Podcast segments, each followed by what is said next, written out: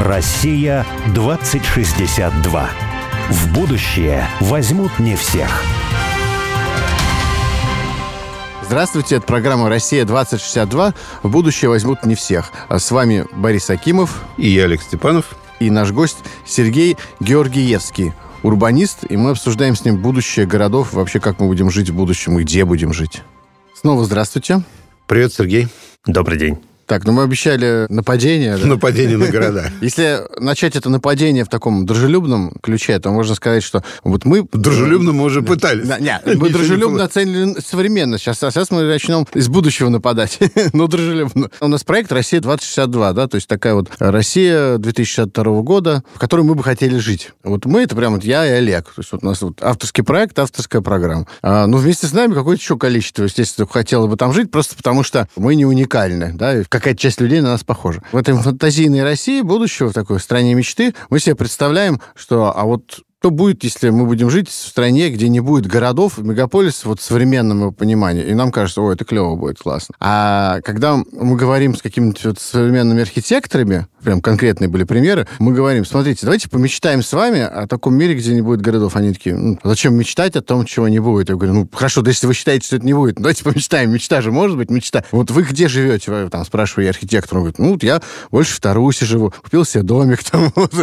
Хорошо. А где вы считаете, люди будут жить в будущем? Там на 157 этаже, там, в капсуле спать. Вот. Я говорю, ну, вы хотите в капсуле спать? Нет, я не хочу, я хочу в Тарусе, в домике. А что же вы так вот? Ну, а как быть? По-другому же не может быть. Сама логика, так сказать, эволюции, прогресса диктует, что все должны забраться в капсулу на 157 этаже. Как вот вам кажется, может ли мир быть без мегаполиса? Вообще, что такое? Без традиционного в нынешнем понимании города? Или это вот, если оторваться даже от 7-минутной реальности, вам кажется вообще невозможно? Я в это не очень верю, хотя мне кажется, что здесь траектория для России и для мира, она немного разная. С одной стороны, мне кажется, что город будущего и вообще его трансформация – это превращение города в некий сервис по отношению к человеку. И мы уже сейчас можем это видеть э, с невероятной цифровизацией, с огромным количеством э, систем обратной связи электронных, с помощью которых мы коммуницируем с городом, и с э, трансформацией архитектуры. Архитектура, которая, там, проектировщики, которые задавали или предопределяли форму нашей жизни, самой геометрии, архитектуры и стилем, там, траектории движения, там, всем давлели над нами, как бы предопределяя то, как мы должны существовать в этом городе, сегодня уходит на второй план и создают нам такую нейтральную декорацию, абсолютно фоновую, и архитектура сама становится менее выразительной, потому Таких что мы вот 16 центр. этажных домов, домов, домов, домов, капсула, Мы капсула, с вами капсула, ядро, мы главное действующее лицо, а это все декорация. Человек вышел на передний план. Но как бы с чем связывают э, стремление города ввысь и вообще его давление как э, формы организации жизни человека в мире? С тем, что население постоянно увеличивается, место, земля, да, становится драгоценной, и мы стремимся вверх. Есть даже представление о том, что у нас будут летающие города, там будут космические станции, города, да, как бы в которых мы будем жить. Если границы оставлять как нечто более-менее незыблемое, хотя это и спорно, то в одних странах наблюдается избыток населения, в других, наоборот, как бы демографическая ситуация меняется. А наша страна занимает одну шестую часть суши, и нам, в принципе, стремиться вверх-то не нужно. То, что мы наблюдаем в Москве, например, это же очень интересная ментальная история. Мы стремимся вверх не потому, что нам земли не хватает, пространства не хватает. Ну, экономические причины у этого есть, но не то, чтобы такие прямо вот-вот определяющие, а потому, что мы стремимся к определенному образу модели. Город хочет быть встроенным в мировые тренды, даже если они ему, в сущности, не нужны. Но пространство наше позволяет нам, в общем, э, делать все, что мы хотим. Три четверти территории Российской Федерации, по разным оценкам, вообще малопригодны для жизни. И Тем не Ну, это менее... по оценкам урбаниста. а, да.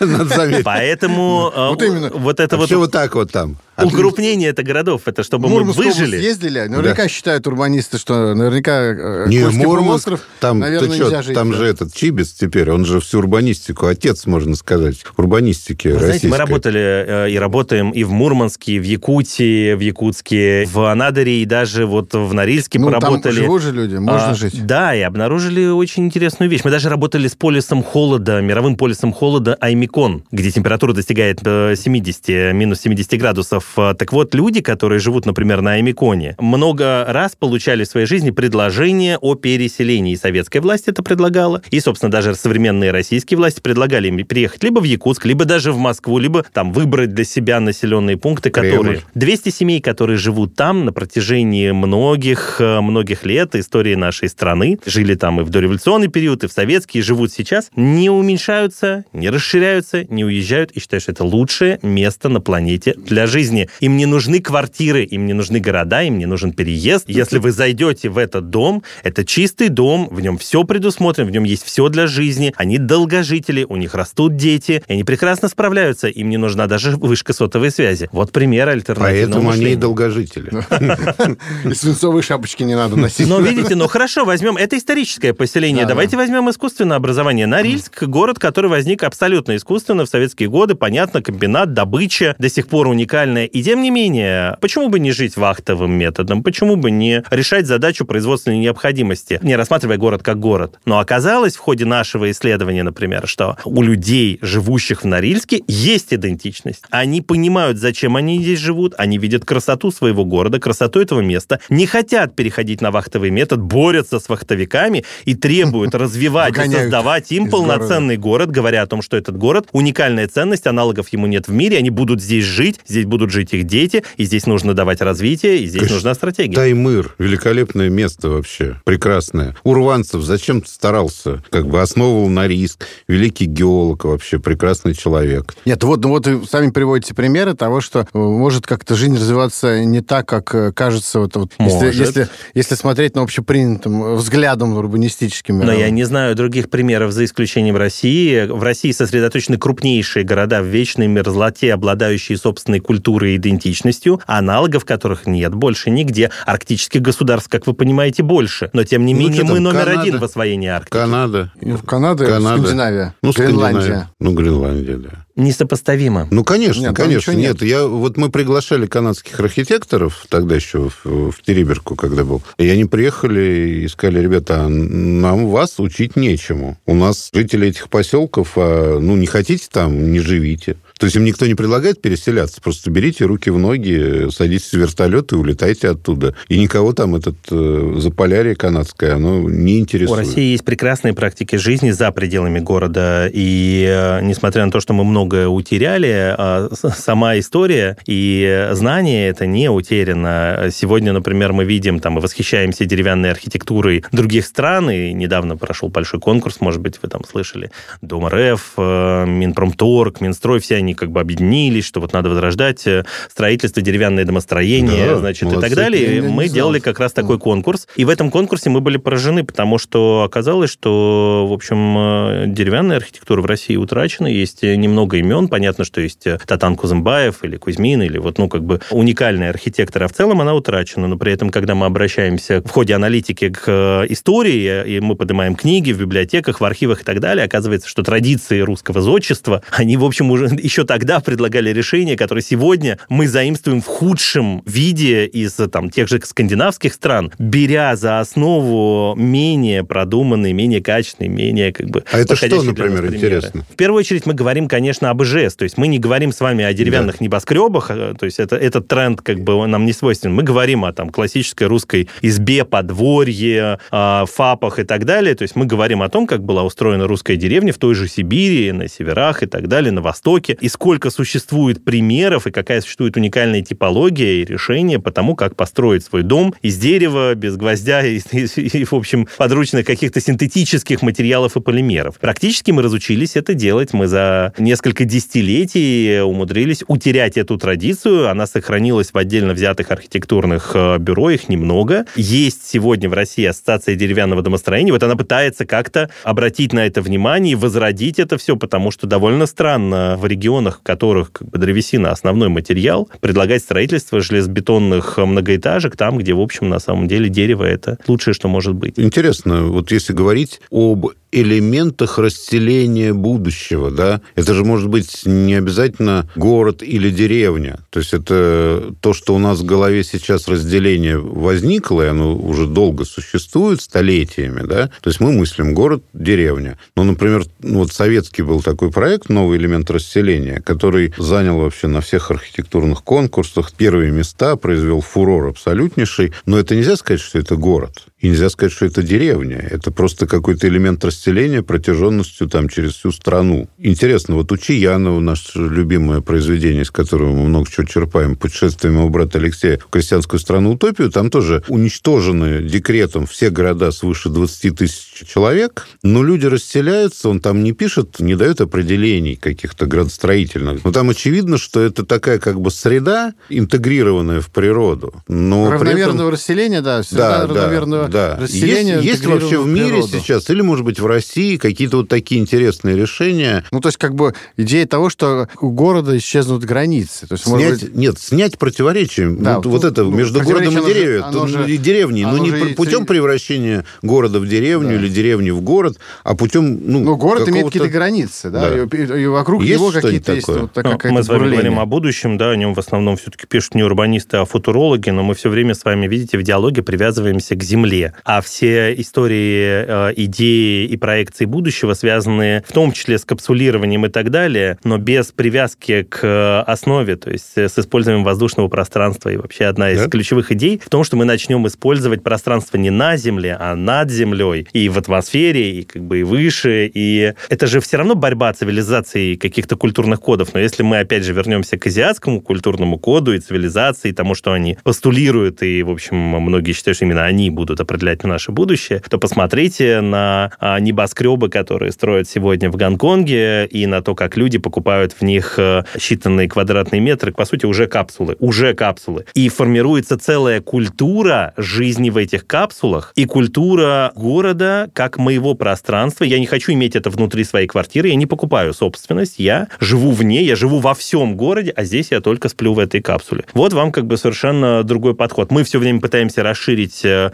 границы своей собственности, да, и внутри нее организовать микромир, а они пытаются создать город, который они будут использовать полностью для своей жизнедеятельности, А уменьшая свое Ну, я- личное Но пространство. я сплю в, в капсуле, а ем, понятно, я в ресторане или в кафе. да? Фабрика кухни. Да, это вот как раз про то, чем город, мне кажется, вот зачитанного в первой части нашей передачи, вот этого текста Фрэнка Ллойда Райта, чем он плох? Он предлагает готовые решения. Он не оставляет тебе свободы. То есть свобода творчества уходит Да, от да. активного действия Ты волевого. можешь есть только в кафе или получать еду в капсулу. Ты детей должен сдать в школу. Потом после школы они должны быть сданы в какую-то секцию, в какие-то кружки. Да? Ну, это то, что мы Это- всегда говорим. это то есть готовое решение. Расчеловечивание, превращение Да. человека в, г- в потребителя. Вроде бы это абсолютно. удобно, вроде бы это сервис, да, но это сервис, который не оставляет тебе свободу. Он Слушайте, я бы предлагает поспорил. набор готовых решений. Я бы поспорил, идея это может быть не нова, но мне кажется, что город это как раз тот самый трамплин, инструмент, который позволяет тебе решить вот эти процессы базовой жизнедеятельности, чтобы высвободить твое время и твою энергию для освоения условно космоса, новых технологий, будущего. Это супер трамплин для человека, чтобы отринуть все, чем он занимается изо дня в день. Да, дети в садике, и, возможно, в этом есть расчеловечивание, но здесь освобождается пространство и создается вот эта вот связь с большими величинами, когда мы, наконец, начинаем мыслить в, в пространстве не отдельно взятого города, страны, континента, планеты, а больше, ведь человек все время мечтает об освоении целых галактик. Вот это способ. Но дело в том, что это вот такая мыслительная конструкция, прыжочек куда-то. Но на самом деле те люди, которые освобождаются и заказывают себе еду домой, которые там сдают своих детей на воспитание там в разные структуры там и так далее, они потом ни в какой космос не улетают.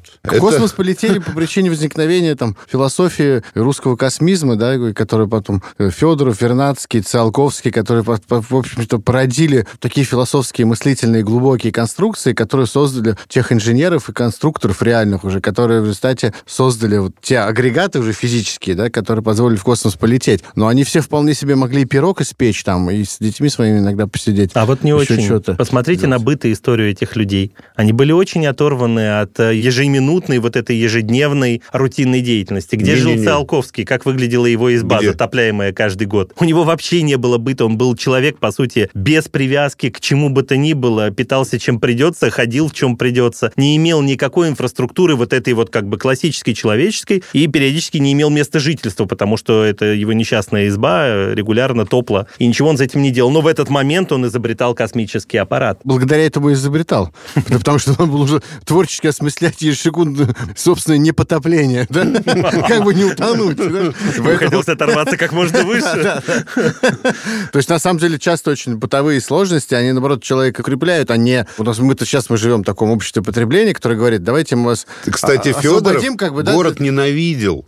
Федоров, вот Николай Федорович, вот, вот тоже борец с городом. То есть он считал, что город – это структура, где кровеносными сосудами является полиция, где люди полностью оторваны от земли, что он считал катастрофой полнейшей, вот при всей своей устремленности в космос, да, и он считал, что только возврат к земле, только возврат к сельскому, как он говорил, труду, но это не значит, что там все должны вот именно плуг пахать, там, землю, да, но он считал, что вот городская цивилизация – это просто смерть человечества. Это вот истинное бесовство. Это Мы вот с тобой Федоров. тоже так считаем. Ну. Тогда нам придется очень несладко, потому что, к сожалению, русская деревня претерпевает, наверное, самый большой кризис за всю историю России. Да? Над этим же тоже работали, просто об этом мало говорят, потому что нет успехов. Ведь э, для тех же, условно, урбанистов или градостроителей регулярно возникала задача, образ новой русской деревни, форма жизни за пределами города. Вот я не слышал никогда выглядеть. никаких серьезных сейчас задач, которые бы правительство ставило. А никто, к сожалению, никогда не смог предложить, э, что что-то убедительное даже на теоретическом уровне до сегодняшнего Так нет, ради дня. бога, я не слышал даже о попытках, о каких-то А может быть, конкурсах. не смогли предложить просто потому, что вот у профессионалов и у экспертов у них определенная парадигма такая урбанистическая. Когда ты живешь в какой-то вот реальности, считаешь, что только так правильно, как вот того вот архитектора, про который я говорил, который, да, он сам живет в Тарусе в доме, но мыслит все через капсулы какие-то. Вот, и когда ты ему скажешь, ну хорошо, ну ты живешь, ты же знаешь, что так лучше. Вот как? Он скажет, нет, я про это даже не хочу говорить и думать, это бессмысленно, да, я буду думать про капсулу. Тарус уникальный пример. Это все-таки нетипичный малый город. Так нет, вот это Боря и говорит, что он сам проектирует капсулы, понимаешь, а живет-то он в Тарусе. Да. да? Вот в чем дело. Вы знаете, вот до того, как, собственно, создать свою аналитическую компанию, да, центр, я работал э, с Максимом Ноготковым и работал, собственно, директором по развитию парка Никола Ленивец. Собственно, я провел несколько лет в этой работе. И вот вам пример, собственно, человека, который был, э, там, по-моему, даже возглавлял в какие-то годы список э, Forbes или там был в топе этого списка.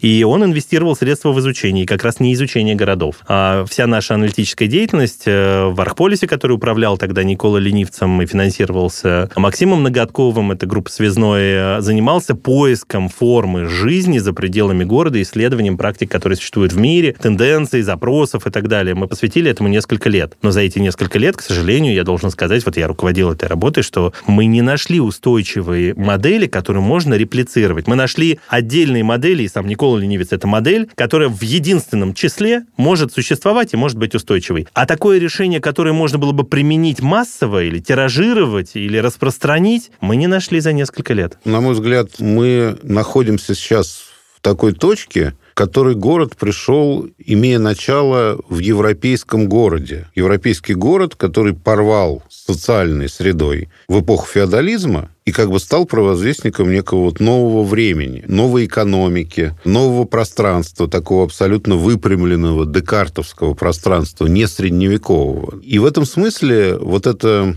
как бы такое порвавшее с окружающей средой пятно, оно успешно развивалось, ну, как раковая опухоль, совершало экспансию. Оно сейчас превратилось в собственно, в требования компактных городов, которые до сих пор в себе сохраняют вот эту свою экономическую мощь, да, которую они высасывают отовсюду ресурсы и как бы вырабатывают ВВП основное, высасывая ресурсы отовсюду. Это, кстати, тоже... В первую а, очередь, человеческие. Э, человеческие, на самом деле, и, и другие, и, природ, не, и, и природные, природные ресурсы. Дело в том, что три четверти природных ресурсов находятся за пределами городов, да, собственно, вырабатываем ВВП, который, да, то есть они черпают что-то и у себя якобы это вырабатывают. Вот. Но это как бы мировое сознание, да, когда разрушая, разрушая основу чего-то иного, лишая вот этой идентичности, как правильно ты говорил, сельскую территорию, да, потому что вот этот мир глобальный, где нет больше сельских жителей, которые бы были связаны с природой по-настоящему, знали бы ее, да, они все вот в той же деревне, ну, ходят в пятерочку, в магнит,